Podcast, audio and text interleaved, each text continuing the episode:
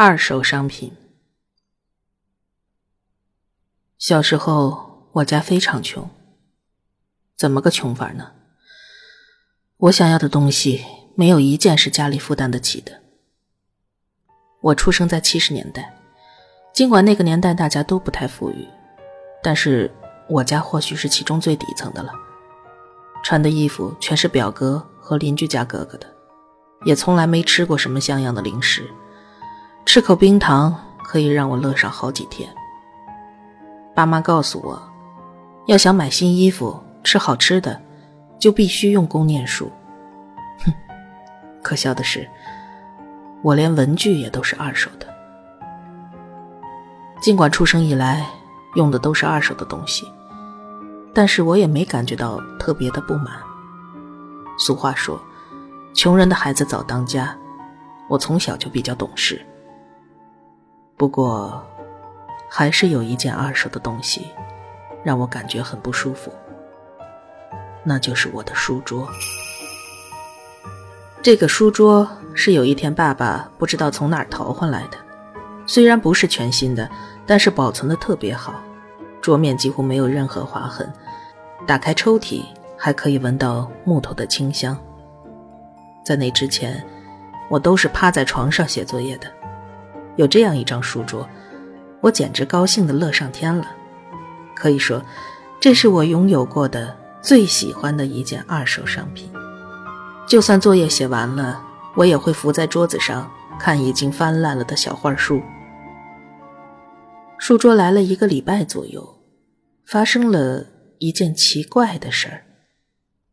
那天，我还是跟往常一样坐在书桌前看小画书。光着的右脚突然碰到一个冷冰冰的东西，我看书看得正起劲儿，懒得低头去管它，就把脚稍微往后挪了一下，继续看。没过几分钟，那种冷冰冰的感觉又袭上了我的右脚。我眉头一皱，抬起脚就对着前头踢了过去，没想到一脚下去，脚趾头碰到了一个。软绵绵的东西，我没挪动身子，视线还是停在面前的书桌上，但是注意力却已经全部转移到了脚下那个软绵绵的东西上。我用脚趾缓慢地触摸那个东西，它的表面凹凹凸凸的，到处都有洞，而且它也不完全是软的，也有硬的地方。我的脚像是舔东西一样，从底部一直摸到最上端。这时，我感觉到了大量像是细线一样的东西。那一瞬间，我终于知道自己摸到什么了。我立刻低下头往桌子底下去看，那里有一个面色苍白的男孩。我的脚刚刚摸到的。就是他的头，我吓得大惊失色，一个趔趄，随着椅子往后倒了下去。但是我的目光始终不敢移开那个男孩的脸，男孩也一动不动的正在盯着我。我的双腿软绵绵的，根本站不起来，只好慢慢调整身体。跪在地上，倒退着爬出了房间。一出屋门，就看到了正在院子里打扫的爸爸，眼泪哗的一下流了出来。我咧着嘴向爸爸哭诉了刚才的经历，但是爸爸哪里肯相信我？就算他信了，我们也没钱换新的书桌，这张旧桌子也是不可能扔掉的。那天的经历，我后怕了很久，但是当时的家庭情况下，我没有任何选择的余地，只好硬着头皮继续用那张桌子。后来，一直到小学毕业，我一直都用着那张桌子，时不时的，脚还是会碰到那个软绵绵的东西。那个男孩就在那里，但我从来都不敢往下看。竟然也就相安无事的过去了。等我上了初中，家里还是非常穷。然而周边人家里条件已经慢慢变好，我心里边渐渐产生了一种落差。也就是这个时候，我又产生了换书桌的念头，就背地里问妈妈，自己的书桌到底是从哪儿弄来的，谁曾经用过它？妈妈面有难色，但抵不过我的软磨硬泡，最后她叹了口气，告诉我：“那张桌子是附近小航家的。小航跟我同岁。”我们育红班的时候还同班过，他们家条件在我们那儿算是很不错的。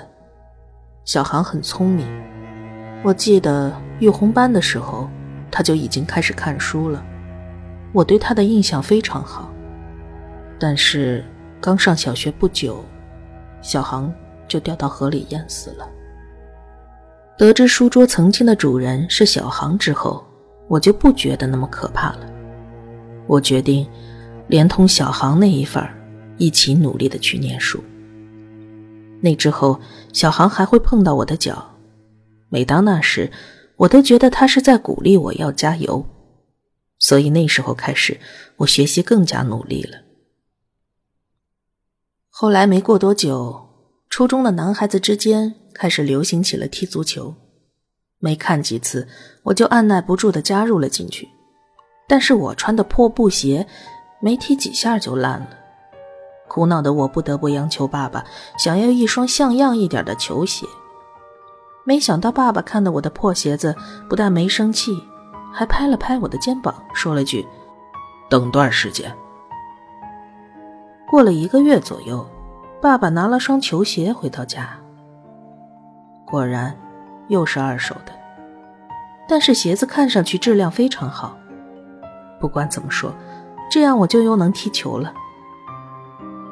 有一天放学踢完球之后，我们几个小伙伴坐在球门前休息。